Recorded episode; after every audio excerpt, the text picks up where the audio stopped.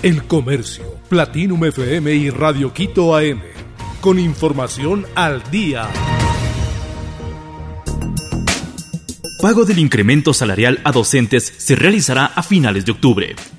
El Ministerio de Educación informó que el incremento de remuneración salarial se verá reflejado en las cuentas bancarias de los docentes a finales de octubre del 2022.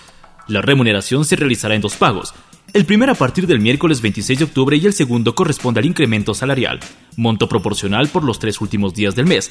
Este pago se acreditará hasta el 31 de octubre. A finales de noviembre, los docentes del Magisterio Nacional que cumplen con el requisito establecido en la ley recibirán la acreditación en un solo pago. Joven envenenó y abandonó cadáver de su pareja en Riobamba. Dayana Araceli Suárez, joven de 20 años, fue hallada muerta en Riobamba en la madrugada de este martes, luego de estar desaparecida por tres días. Según Deniso Campo, agente fiscal de Tunguragua, el novio y presunto autor del crimen contó a las autoridades voluntariamente su accionar de envenenarla y trasladarla desde Ambato. Eso permitió ubicar el cadáver. El joven, también de 20 años, identificado como Edwin R., se encuentra detenido en la espera del juicio de formulación de cargo. Intento de robo a equipo periodístico en Guayaquil.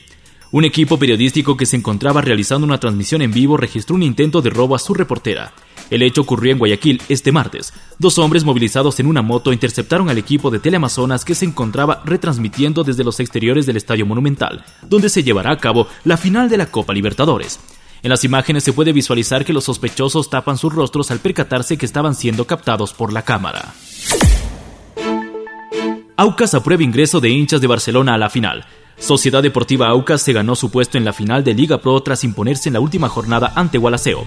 Los orientales afirmaron que no tienen inconvenientes en permitir el acceso a la hinchada de Barcelona. La final de ida está pactada para el 6 de noviembre del 2022, mientras que la vuelta para el 13 del mismo mes. Barcelona recibirá el partido de ida en el Estadio Monumental debido a que terminó por debajo de sus rivales en la tabla acumulada.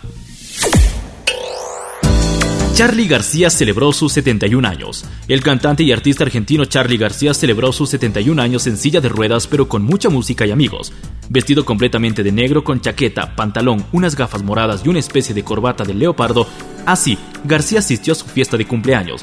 Según lo que indicó Diario El Clarín, Charlie García tiene preparado nuevo material discográfico y aseguran está en su faceta final de mezcla y masterización.